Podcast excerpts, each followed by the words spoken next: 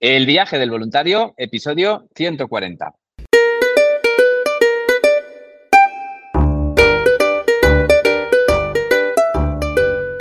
Bienvenidas a todas y a todos al podcast donde vamos a hablar sobre el turismo responsable, experiencias de voluntariado, los tipos de programa, diferentes países y todos los consejos necesarios para hacer tu viaje solidario. Eh, iniciamos temporada hablando de un episodio general. Vamos a hablar de la ONG Adventure Volunteer, de cómo nació, de cómo apuntarse, de cuántos proyectos hay. Así que no os lo perdáis. Pero antes de todo, como siempre, repetimos, ¿dónde hacer un voluntariado internacional? Pues en www.adventurevolunteer.org. De todas maneras, este podcast de hoy va destinado a cómo apuntarse, por lo tanto, no tiene desperdicio. Escucharlo y allá vamos. Hoy vamos con Adventure Volunteer. Un poquito de historia. ¿Dónde, cuándo y cómo nace esta ONG? Bueno, nace en 2016 después de hacer voluntariados por, diferentes países, un servidor, eh, Sergio y Carmen y Rocío, eh, se unen para fundar eh, la asociación como tal. El primer país donde decidimos hacer es en Panamá. Ya conocíamos otros haciendo voluntariados como Costa Rica, como Uganda, como India, pero ya eh, a nivel de llevar una ONG, el primero que nace es Panamá. ¿Por qué Panamá? Bueno, pues porque íbamos a Costa Rica mucho, pero el avión era tan caro que pasábamos por Panamá para ahorrar precios y allí vimos unas grandes necesidades educativas. A su vez, el país era súper bonito, súper seguro. Pensamos que era una muy buenas características para hacer ahí una casa de voluntarios. Pues allí estuvimos una casa, compramos literas, sábanas, de todo y hicimos la primera casa de voluntarios. A partir de ahí, mientras que coordinadoras locales, que por cierto la sigue llevando muy bien, Evelyn, eh, íbamos viajando, ¿no? Eh, lamentablemente las compañeras pues se fueron perdiendo por el camino, no por nada en especial, sino por trabajos. Al final los trabajos te absorben mucho. Yo por suerte podía delegar mi trabajo eh, en España y gracias a delegar la empresa pues podía mantener la ONG, subvencionar la ONG y a su vez tener tiempo para ella, ¿no? Y visitando otros proyectos nos decían, ¿por qué no nos dais voluntarios a nosotros también? Porque vemos que lleváis voluntarios a Panamá. Eh, por ejemplo, me acuerdo de Bárbara, que era una bióloga de Costa Rica, española, empezamos a, facilitar también, no solo para Panamá, sino para su proyecto de tortugas de Costa Rica. También con Jorge de, Colombia también le empezamos a llevar. Y así poquito a poco fuimos enviando eh, a todos los lados, bueno, los que estáis escuchando el podcast me estáis escuchando, pero los que veáis este podcast en YouTube o en alguna otra plataforma, veréis un mapa del transcurso de los años. En 2017 incrementamos Nicaragua, Costa Rica, Guatemala, Colombia. En 2018 los países que también conocíamos como Tailandia, Uganda, Kenia. En España, también en Valencia, empezamos a trabajar con el proyecto Vivir de Mujeres, en República Dominicana, en Perú, y así fuimos aumentando hasta el año 2023, que tenemos, bueno, 30 eh, países, ya no vamos a poner ninguno más, hemos decidido que 30 países es lo justo para poder llevarlos bien y conocer a todos nuestros compañeros. Estas ONGs son ONGs locales eh, que consideramos que pueden ser más fuertes o más chiquititas, pero sobre todo consideramos que hacen un buen trabajo y, y llevan una buena causa. Y les damos visibilidad, impulsamos sus proyectos a través de nuestras plataformas. ¿Qué ofrecemos? No? Como Adventures Volunteer, nosotros ofrecemos eh, el voluntariado internacional. Somos una ONG declarada de utilidad pública y ayudamos eh, a otras pequeñas ONGs. Cooperamos en 30 países, como he dicho antes, en 120 programas de desarrollo. Eh, sobre todo, lo que más hay es en, el nivel educativo, ¿no? para potenciar la enseñanza infantil.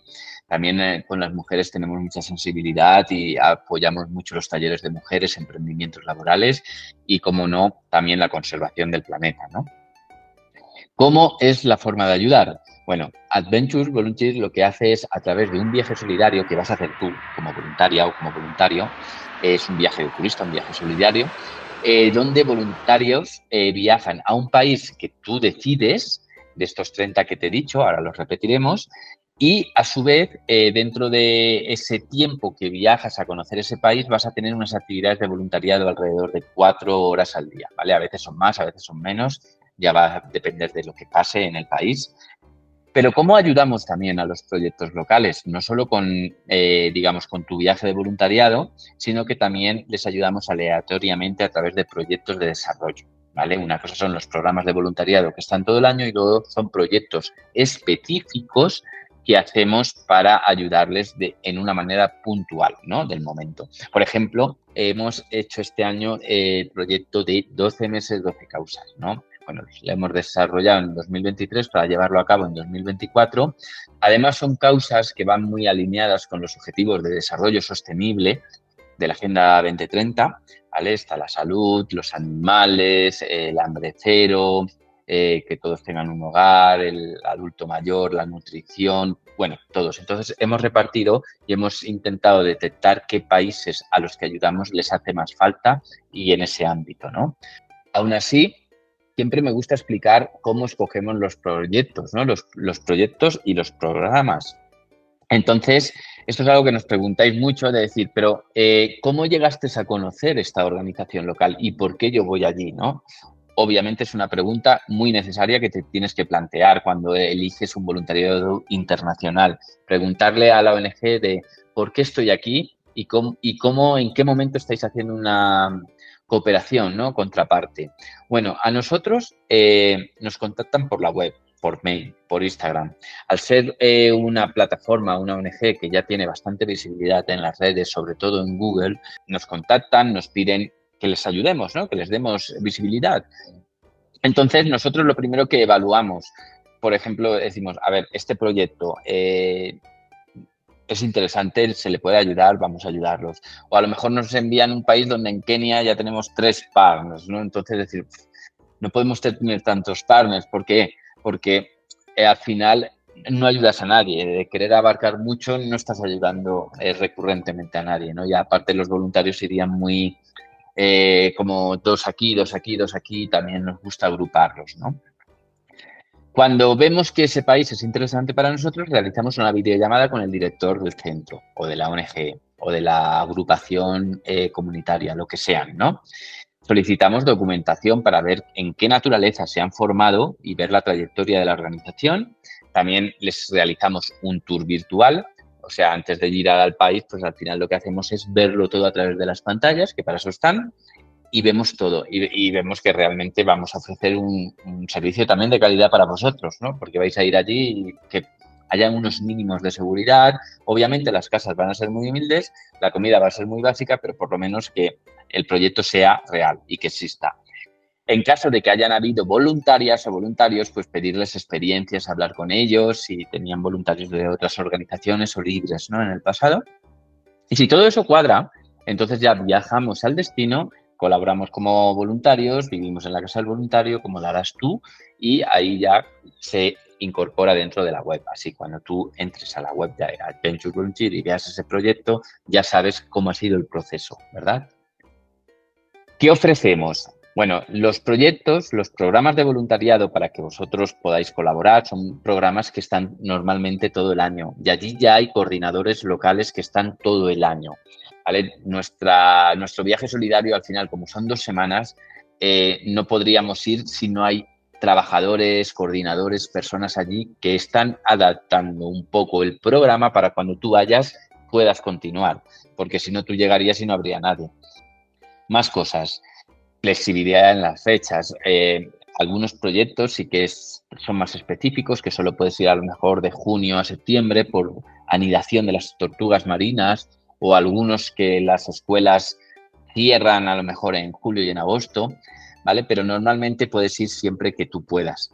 Eh, hay mucha gente que se ha apuntado, por ejemplo, ahora para noviembre se han apuntado cuatro chicas, hay dos chicas que se han apuntado esta mañana para el de la Casa Hogar de México, eh, una chica se ha vuelto a apuntar para Kenia, entonces, eh, siempre se están apuntando en meses que no tienen nada que ver con el julio y en agosto. Obviamente, en julio y en agosto se apunta mucha más gente, por lo tanto tendrás a lo mejor más compañeros. Más cosas. ¿Qué ofrecemos? Pues un asesoramiento, ¿no? O sea, Tú me vas a llamar, a mí, a Yulisa, a quien esté en el teléfono en ese momento, y vas a preguntarnos y vas a decirnos, ¿y cómo entonces hacemos para poder hacer el voluntariado? ¿Y qué país elijo? ¿Y cuánta gente habrá? ¿Y cómo es la casa? Todo ese asesoramiento 24/7, porque nos llaman a todas horas y de todos los países, estamos respondiendo con inmediatez, ¿no? Siempre por WhatsApp, normalmente, hacemos muchas llamadas, muchas videollamadas entonces ahí es para ese asesoramiento. Una vez que llegas al destino también vas a tener un acompañamiento local. Digamos, nosotros estamos aquí detrás ¿no? de, las pantallas, pero luego cuando tú viajas en el aeropuerto se incluye la recogida o en la casa del voluntario te vas a encontrar también ese coordinador, esa figura que te va a generar confianza, ¿no? Y siempre, pues, sabes que, los hemos visitado, son zonas seguras, no te tiene por qué pasar nada si sigues los códigos de seguridad. ¿Quién podrá participar? Tú me estás escuchando y dices, ay, ¿puedo ir? Y a lo mejor me estás escuchando desde China eh, y eres una familia, a lo mejor no me entiendes tampoco, a lo mejor me estás escuchando desde Argentina o desde España y eres un estudiante o desde México y eres un grupo, eres una empresa, pues todos. Siempre digo, importante, mayores de edad, a no ser que vengáis con vuestros padres. Y luego, eh, digamos, de edad máxima no hay. Siempre que no tengas ninguna prescripción médica que te impida hacer las actividades. ¿Qué perfil? Bueno, el trabajo en equipo, adaptabilidad, ser proactiva, muy importante. Comprometido, si te comprometes, lo haces. Mínimo esas cuatro horas. He visto voluntarios que eh, acaban y en el cole, en la casa del voluntario siguen con cartulinas. En el mismo proyecto he visto voluntarias que a lo mejor eh, he ido una semana y luego he ido muchas semanas más tarde y la misma voluntaria, o sea, el mismo perfil de voluntaria, a lo mejor, que te diría, lo que más tienen son de España, eh, con, con la misma edad, con el mismo profesor, con los mismos niños, he visto que una voluntaria no para, no para y la profesora está con los ojos súper grandes, es decir, wow, qué voluntaria más comprometida, qué proactiva y los niños los tiene a todos. Y luego he vuelto a ir semanas más tarde, cuando los voluntarios han cambiado, con los mismos niños, con la misma situación. Yo he visto una voluntaria apoyada en la puerta con el móvil, con el Instagram, haciéndole una foto, subiéndola. Eh, y me dice, es que aquí me aburro, no sé qué hacer. Es lo mismo. o sea, directamente lo que pasa es que una persona es mucho más activa, más más comprometida y más proactiva y otra persona necesita que le estén empujando y aún así se cansa o no era para él, está pensando más, ¿y dónde, Sergio, dónde podría ir el fin de semana? ¿Van a venir más voluntarios? Entonces, eso es algo que tienes que pensar antes de ir, si quieres eso.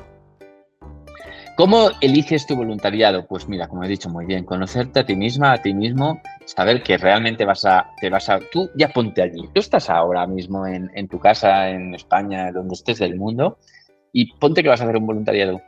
Imagínate que tu casa es una escuela y hay niños ahí. ¿Tú vas a poder llevar ese motor mínimo de cuatro horas?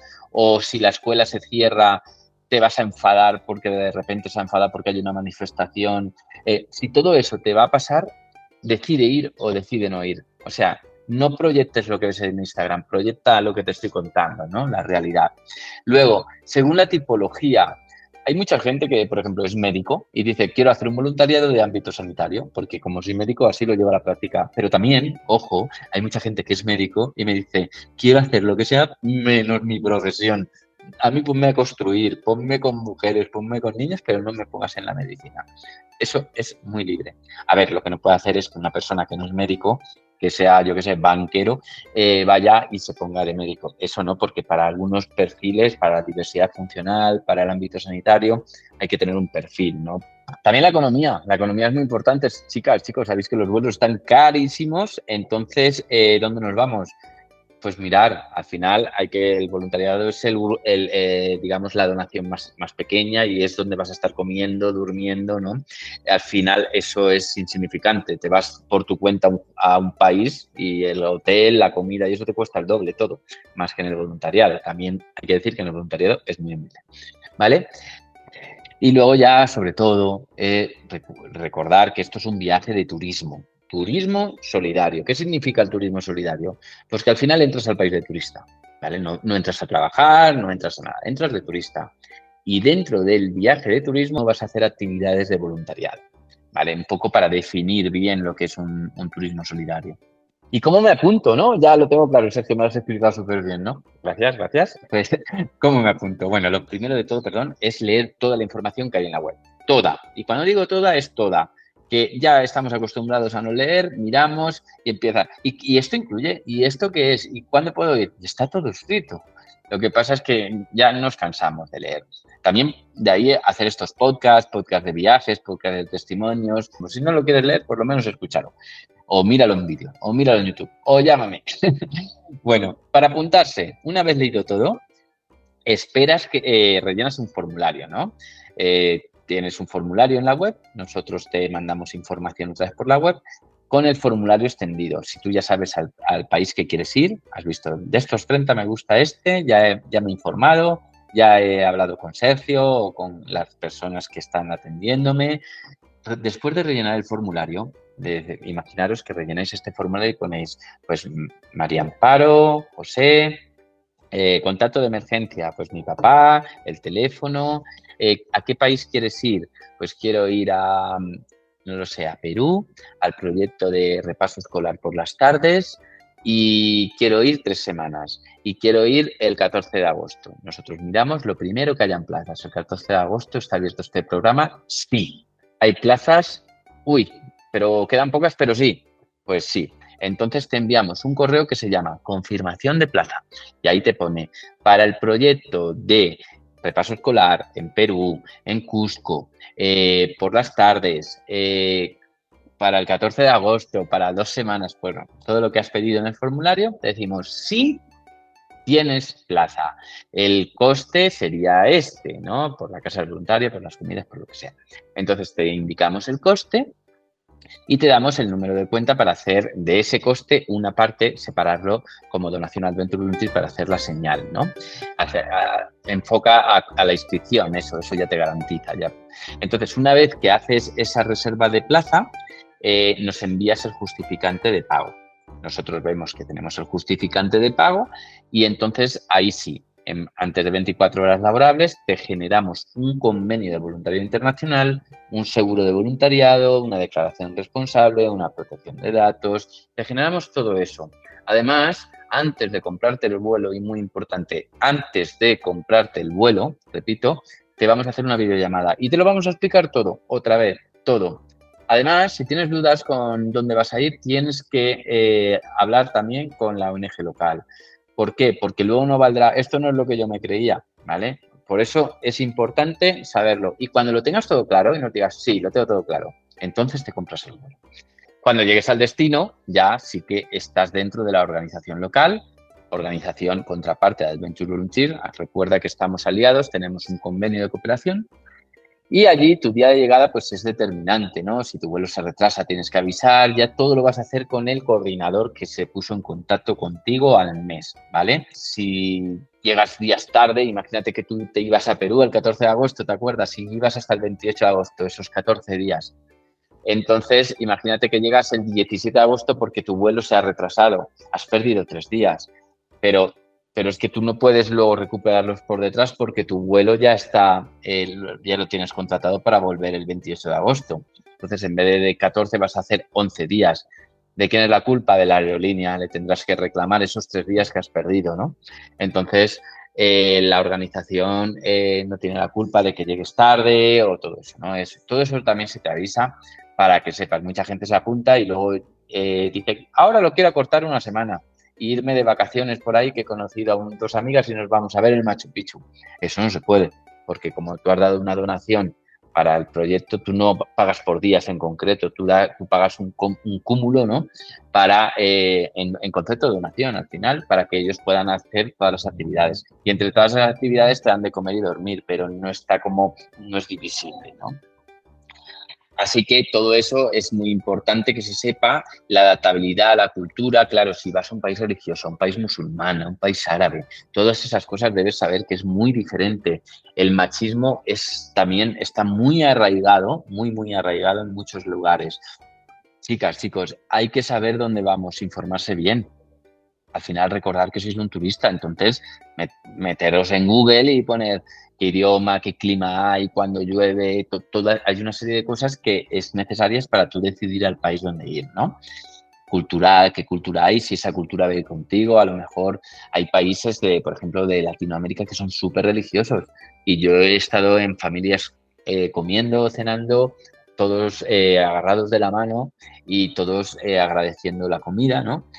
Si estoy en un sitio me toca adaptar. Otra cosa serán mis creencias internas, lo que yo quiera creer, pero no voy a ofender a nadie, ni voy a marcar que esto se hace así, porque yo vengo así y lo voy a hacer así. En España lo hago así y ahora se hace así en todo el mundo. No, ¿vale?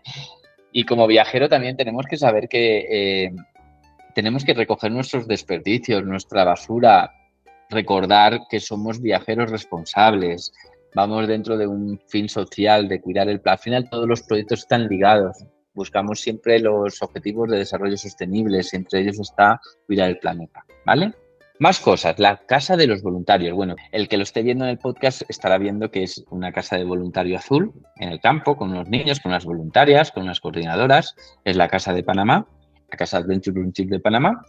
Eh, esa que he dicho antes del podcast, que es donde se empezó todo. Pero hay muchas más casas, hay, hostels, hay casas de familias, hay casas anfitrionas, ¿no? como en India o Nepal, hay casas de madera de playa como en las tortugas marinas, ¿no?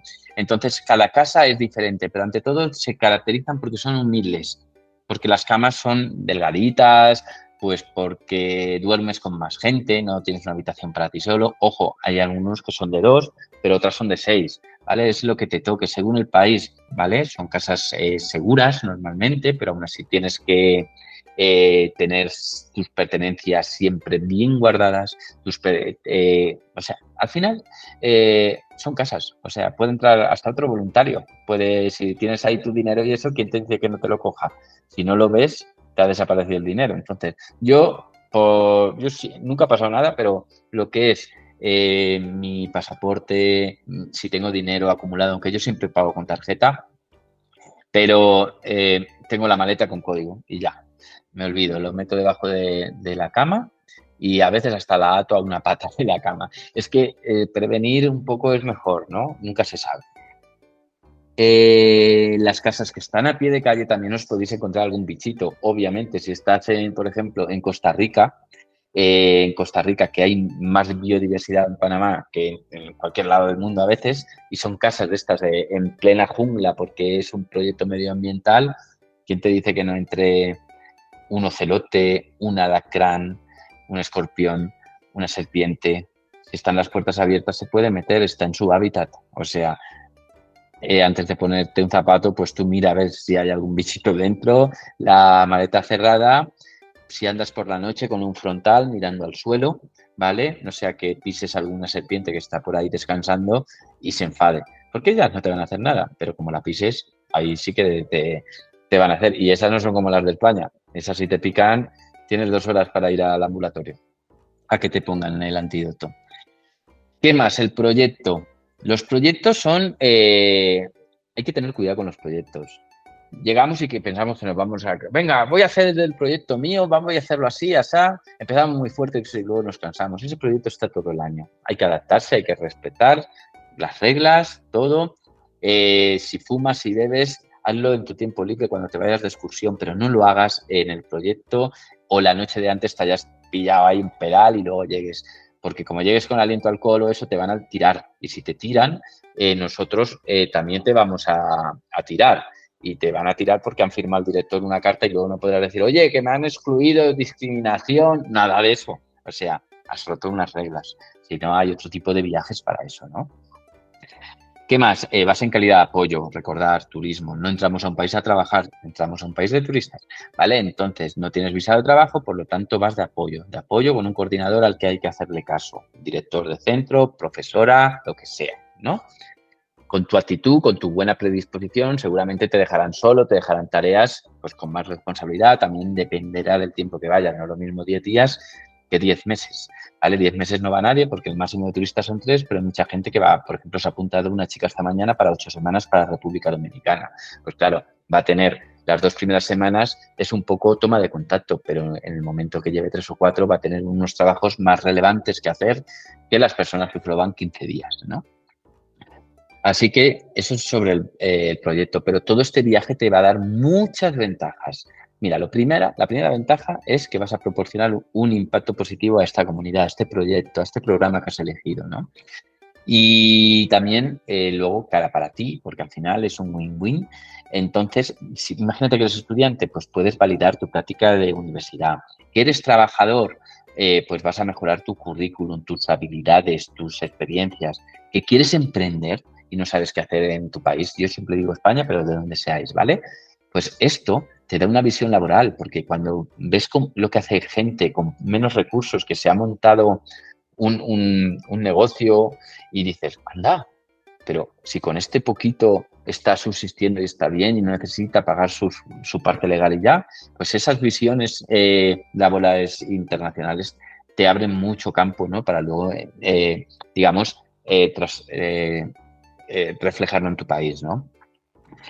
¿Qué más? Convivir, ¿no? Convivir con, poblaciones diferentes, con culturas diferentes, con religiones diferentes. Esto eh, no te va a pasar en un círculo pequeño. No quiere decir que tu cabeza sea cuadricular ni nada de eso, pero la cabeza es eh, infinitamente, eh, puede crecer infinitamente lo que tú le des, lo que tú la alimentes. Si tú no la alimentas, se queda ahí. Si tú alimentas de países, de culturas, de... Esa sabiduría es una sabiduría de una cultura general que nunca se te olvidará. La de los libros, sí. Y luego ya, todos los viajes tienen que tener seguro de viaje. Nosotros siempre como ONG os vamos a hacer un seguro de voluntariado internacional. ¿Vale? Ese seguro es de accidentes y de responsabilidad civil, pero ojo, solo para las actividades de voluntariado. ¿Y el resto del día? ¿Y el viaje? ¿Y el vuelo? ¿Y el fin de semana? Pues para eso tienes que tener un viaje de eh, o sea, un seguro de viaje, perdón. Y un seguro de viaje que nosotros te podemos recomendar, siempre recomendamos algunos, pero porque los voluntarios nos han dicho que son buenos, pero tú tienes que contrastar, tú debes de llamar al seguro y preguntar las coberturas porque eres responsable de lo que contratas.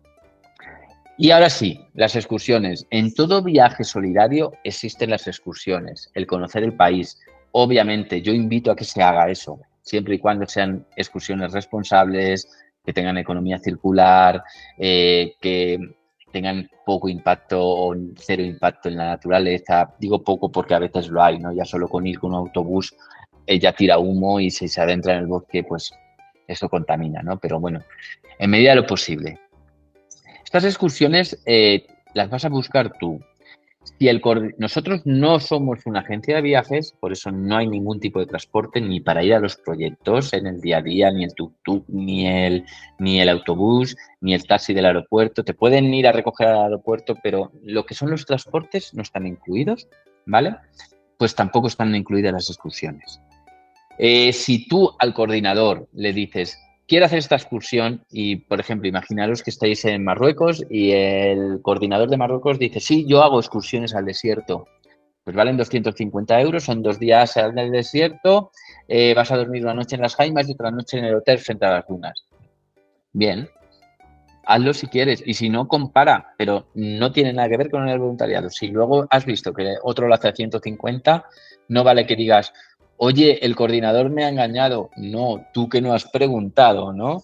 O sea, un no es no. Si a ti no te convence, no cojas, por mucho que sea coordinador. Bueno, eh, hemos hablado de todo, de la aportación económica, de quién es Adventure Volunteer, sobre la organización, la adaptabilidad, todo. De todas maneras, eh, despedimos este gran podcast. Es un podcast que inicia la, la nueva temporada, el podcast 139, pero siempre me podréis consultar oye, lo que dijiste es de la cultura, oye, ¿qué países eran? Oye, todo esto eh, podéis hacerlo a sergio arroba o voluntariado arroba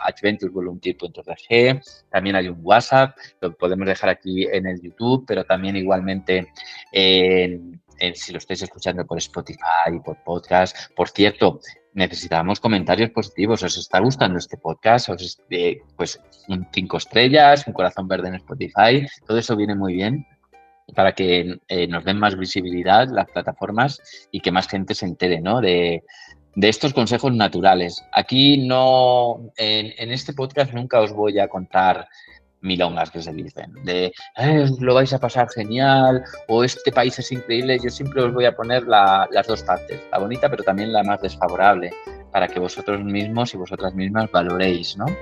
Así que ahora sí, me despido de todas y de todos. Espero que tengáis unos lindos viajes y mejores experiencias. Hasta pronto.